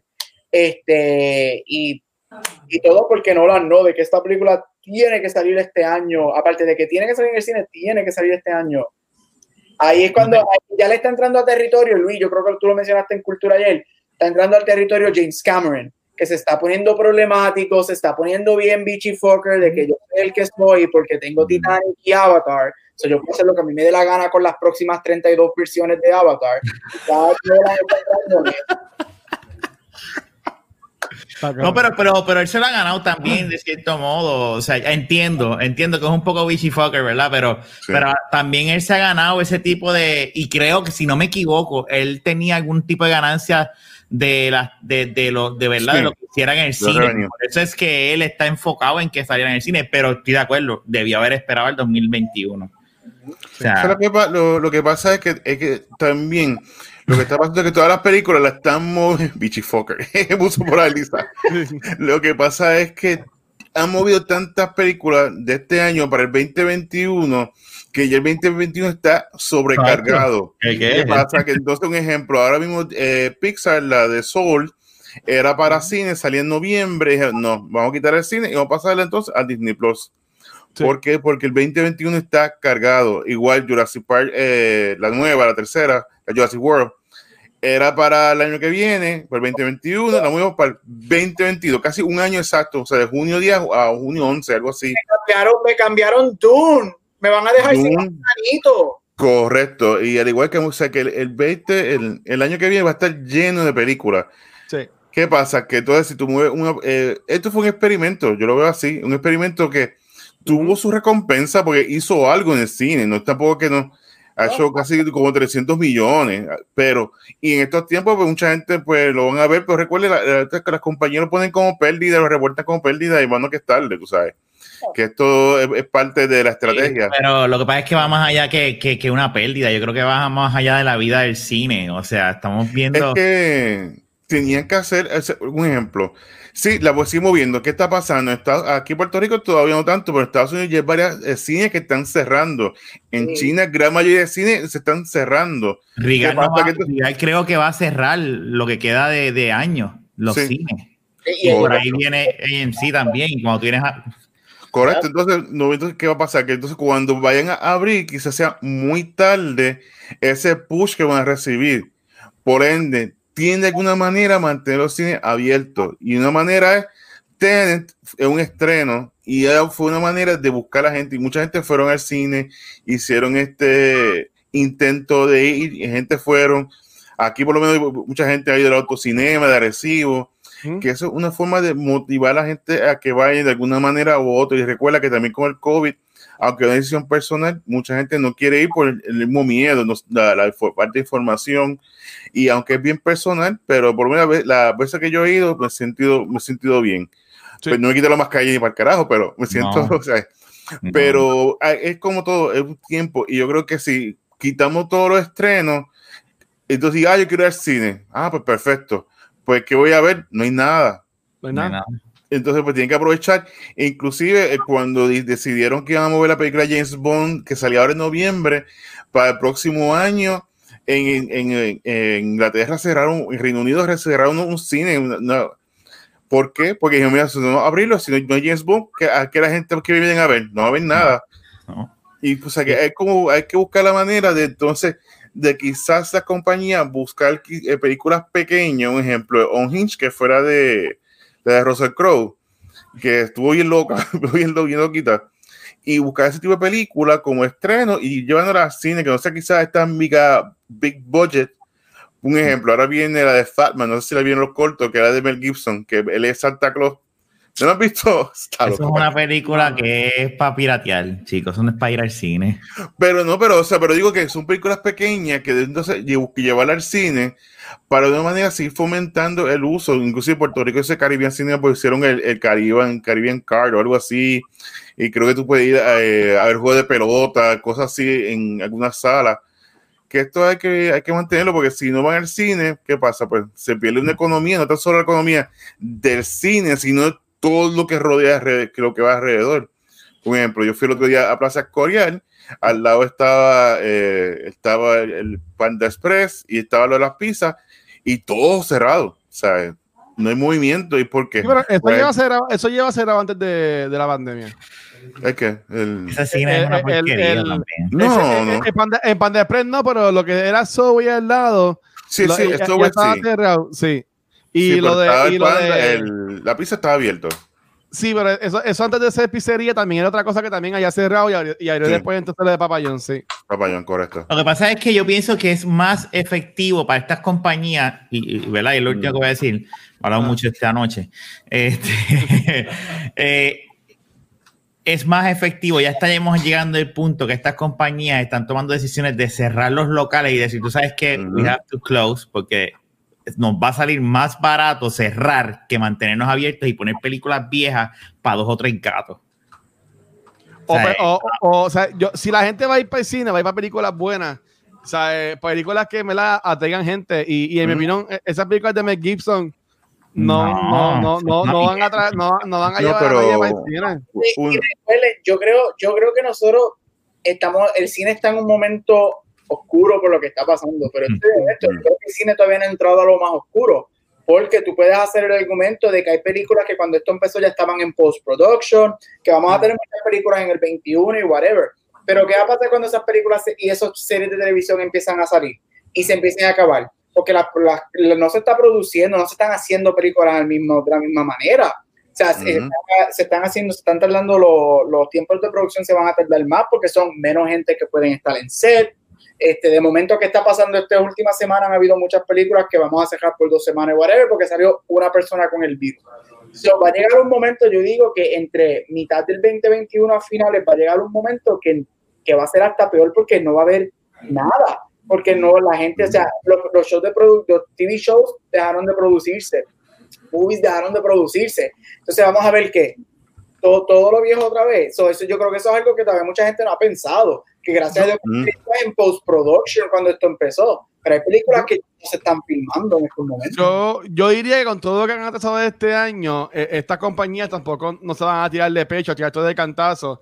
Si ella- e- ellas tienen que tener un plan de decir, ok, ¿qué es lo que tengo que ya puede salir? ¿Qué es lo que puede salir en tal tiempo? Y entonces de esa forma, pues, expandir lo que tienen para que no haya nada vacío en el, en el cine. Yo entiendo que eso, ah, eh, para mí, eh, sí es una preocupación válida, pero yo entiendo que ellos tienen gente que le pagan para que, para que todas esas cosas, que entiendo que, que lo podrían manejar este bien. Pero nada, hablando de cine, y para volver al tema del episodio, que nos fuimos en la tangente, este, es este, algo que a mí me gustó mucho de esta película también, fue lo que era el mercadeo.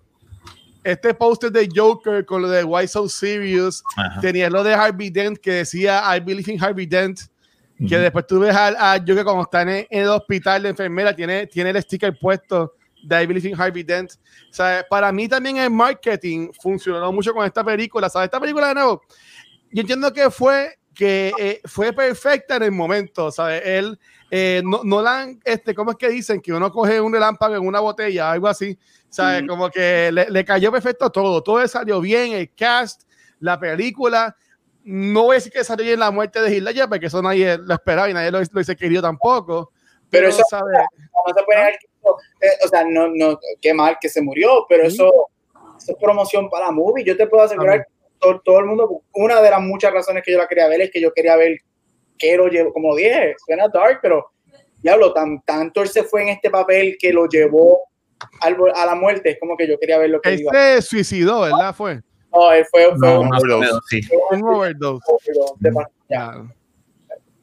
Qué, qué, qué fuerte. Y él tenía una nena chiquita, ¿verdad? Sí. Que, que- porque me acuerdo la del Dr. Parnassus, ahí entró Johnny Depp y Colin Farrell, y yo sí me acuerdo que se que yo la vi, este, y me encantó en Fine Arts, y dijeron que lo que ellos cobraron, ellos se lo donaron a Michelle Williams para la hija, para un college fund o algo así, que en verdad me gustó un montón.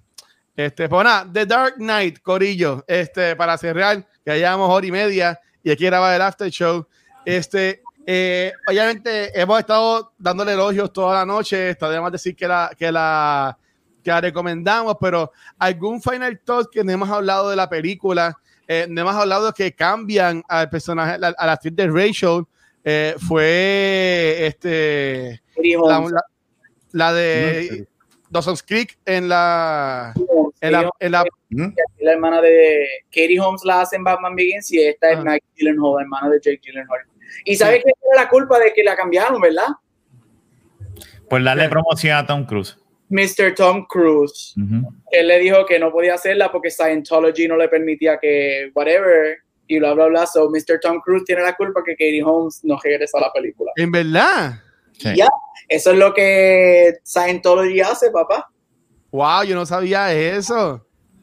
Wow, ok, ok, pues brutal. Pero ¿alguien tiene algún final de la película? Este, algún closing comment o lo que sea. Véanla. Es la mejor película de Batman. En mi opinión. Yes. Este, véanla porque vas a ver uno de los, lo dije toda la noche, vas a ver este, uno de los mejores performances ever en la historia del cine. Sí, eh, Dark Knight es una película que pa- al- va así pasando el tiempo y no, no envejece. Y yo creo por la manera que fue grabada, usaron muchas cosas prácticas y se ven en la pantalla. Y es algo que, un ejemplo que lo puedo comparar con, con Chango, con The Crow, que, que esta una de las críticas, que era los efectos, que se veía el tiro, que se veía el green screen, no se veía muy bien, pero que acá se nota que hay budget. y vemos como esta película pasa el tiempo y se mantiene relevante. Sí. No tan solo por los efectos, el sonido, sino por la manera que fue grabado. Yo creo que de aquí, yo creo muchas lugares, universidades, quizás Gaby pueda dar testimonio de esto, que hablan de esta película porque fue una película que cambió el género de superhéroes. Los géneros de superhéroes siempre se veían como para, para niños. Y. Batman, ese fue el downfall con Batman Robin, porque la quisieron hacer muy para niños. Sí. Y entonces no pegó a nadie, no le gustó a nadie. Y entonces al no coger la, la franquicia, él le dio este punto de, de adulto.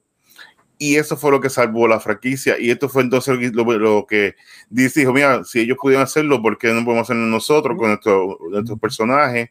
Y entonces, inclusive cuando fue nominado para, para Oscar en la película The Dark Knight, posiblemente la película de superhéroes es nominada, pero para efectos especiales, cosas así de Sí. sonido, era lo que eran considerados. Pero al ser Best Supporting Actor, ya entonces cae, o sea, que el que el Joaquín Phoenix haya ganado un Oscar como mejor actor se lo debe en gran parte al performance Heath Ledger en esta película. Si esta película nunca hubiese salido y Heath Ledger eh, salía ahora con Joker, lo más seguro no iba a tener este push o visto de esta manera como artista, si no hubiesen visto quizás como una película de niño, de comic book, lo cual Sí. nunca convence a, los a, los a los viejillos, como dice Rafi Bellavilla, a todos estos viejillos que están de los que están en de los de los de los premios y por eso es importante esta película y yo creo que lo que están lo que le gusta el cine la han visto lo que quieren aprender del cine tienen que verla. Y creo que al pasar el tiempo yo creo que esto hacen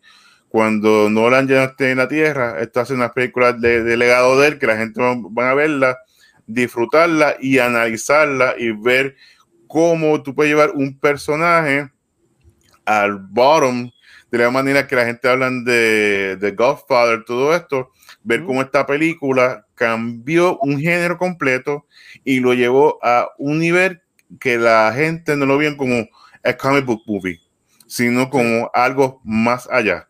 Y eso puede ser una razón que debe ver Dark Knight. Además que o sea, está brutal. Excelente No, película. es, es- es- es bella. Este, nada, y esto va a ser una pregunta relámpago que la pusieron, pero eh, lo, lo- lo más corto que puedan. Este, Alfanel preguntó, hablando en serio, ¿qué proyecto le gustaría que Nolan trabajara así como hizo con Batman? O sea, de cómics o cartoons, y que le dé ese feel único a los Dark Knight. Ninguno. Hacho, pero antes la vez inglés. Ninguno. De, de fuera de relajo, ninguno. ¿Por qué? Porque es que eh, eh, ya tú lo hiciste. Tú no tienes por qué volver a entrar en ese, en ese, ¿verdad? En ese, en ese realm. Ya tú lo hiciste, ya tú lo demostraste. Drop the mic, te fuiste. Ya. Mira lo que pasó con Superman, eh, Man of Steel. Yo, yo diría Ninja eh. Christopher Nolan va a ser una Ninja Turtles, claro que sí. Cababonga. Si no, no, fíjate. eh, Bueno, aunque, el- aunque el lore de Ninja Turtles es enorme con, Sí. con, la- con el multiverse y, y las dimensiones y toda, la, y toda la mierda que ellos tienen. So, Ya me imaginé Shredder en Inversion, caminando para atrás y para adelante buscando la foto. Mark, Mira, Mark, ¿qué, qué llévatelo, tú Mark? ¿Qué película tú Mark? Ajá. Pues mira, eh, me gustaría Something. Something es un personaje que muchas veces no han podido. Lo llevaron a la pantalla pequeña, fue muy buena. Lamentablemente, pues eso del DC Universe estaba como que reestructurándose. Salió el segundo episodio, dijo: cancelamos la serie. Entonces, tú, el tipo así. Y la gente le gustó y se está moviendo muy bien. Yo considero que si él lleva este, esta película, el concepto, y más ahora porque se, eh, se está utilizando mucho lo que es Something con lo que está pasando a nivel global de cómo, eh, cómo tratamos a la naturaleza. Sí. Y De sería y entonces pues él yo creo que llevaría este monstruo, por decirlo así, esta criatura, la podría llevar a, a otro nivel, siéndolo ya más una película, ya sea él o me encantaría también un Guillermo del Toro, ya que le gusta mucho ver- trabajar con, con creatures. Pero cualquiera, este personaje yo considero que ya merece como que un proper show, reboot. un reboot correcto de cómo hacer, llevarlo a esta generación. Y me gustaría, por lo menos, eh, contestar la pregunta, me gustaría ese, ese. No, brutal. Y nada, gracias a Alfanel por, por la pregunta. Este, pero ahora sí, Corillo, este, vamos a terminar el episodio. Vamos a tirar ahora lo que es el after show. Eh, vamos a ver, chicos, ¿dónde los pueden conseguir? Comenzando con Rafa. A mí me consiguen en, Instagram, en Twitter como Rafael Guzmán o en, el podcast de la baqueta con, que lo hacemos con tres locos. Cuatro somos cuatro, digo, ahora por ahora vamos a ser tres. Ay, Dios mío. otro... Mira, si supieras que él llegó a visitarme ahora, lo tengo aquí en el sofá. Dímelo, Jun. Pues no te escucha. Okay. este, ¿Y a ti, dónde te consiguen, Gabriel? Eh, me pueden conseguir en Cultura Secuencial, en todos los social media como Gabucho Graham, así que chim boom bam. Ay, Dios no, mío, Mark. Por favor. Mark, ¿a ti te consiguen, Mark? Pueden conseguir así en PR Gamer en las redes sociales, ya sea en Twitter, en Twitch, también estoy como PR Gamer, eh, también pueden conseguir la página de PR Gamer, donde hablamos de las noticias que están pasando en el mundo de videojuegos. Estoy bien contento por anunciar un Mortal Kombat 11 Ultimate, donde sale John Rambo. Nieta, eso es. Nieta, eso mismo. Eso, o sea, tú puedes Stallone contra Schwarzenegger contra Robocop, ya, ya, ya es otra cosa. Anyway, pero ya sea en PR-Gamer, puedes ver las de videojuegos, todo lo que está pasando y por ahí. Muy bien, muy bien. Mira, nada, me consiguen como el Watcher en cualquier red social. Eh, nuevamente, gracias al corillo de Twitch que lleva con nosotros acá todo el live. Sé que es un viernes por la noche. Hoy también son los NBA Finals, sabe que está 20 mil cosas, pero gracias por estar live en este episodio. Si quieres ser tan cool como ellos, ve a twitch.tv slash cultura secuencial, donde vas apoyando follow. Y si tienes Amazon Prime Video, Amazon Prime Video te regala una suscripción gratis al mes para cualquier canal de Twitch. Y si no tienes ningún canal, pues la tira para acá y nos apoya mucho a crear el contenido. También gracias a los Patreons que están semana a semana apoyándonos. Uno de los beneficios del Patreon es que pueden ver el After Show que vamos a grabar ahora. Y la pregunta del After Show que Mark él ha sugirido es: ¿cuál es, quién pensamos que ha sido el mejor Joker? Es lo que vamos a estar hablando ahora. En el After Show. Incluir a Batman también. ¿Cuál sería el mejor Batman y el mejor Joker? No, yo que y el Batman. Si quieren por ahora, lo pueden ir poniendo en los comments. Ahora otro episodio de dos horas. En el, After Show, no, no. Entonces, y también recuerden que todo el contenido pueden conseguir en culturasecuencial.com. Pueden conseguir los blogs, también los podcasts, formato de audio y formato de video. Y recuerden que todo el contenido lo consiguen en culturasecuencial.com. Voy a ir rápido porque ahí está Jung y queremos que Rafa comparta con Jung que se va No, tranquilo, tranquilo, tranquilo.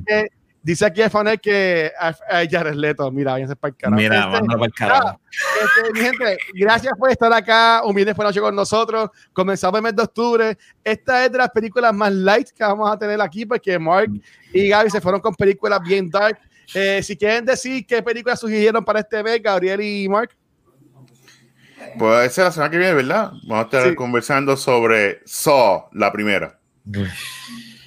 ¿Y tú, Gabriel, que va a ser este, la, la, última semana, que es la de Halloween? ¿Cuál va a ser la tuya? La semana, una película que salió en el 2005, se llama The Descent. Es una comedia.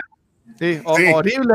horrible. Este, eh, la, la, la, mía también es, más como un drama, pero se llama Fallen, que la, la protagoniza de Washington con John Malkovich. Así que nada, eso lo vamos a estar hablando en este mes de octubre. Nuevamente, gracias por todo el apoyo. Se cuidan, mi gente, y gracias.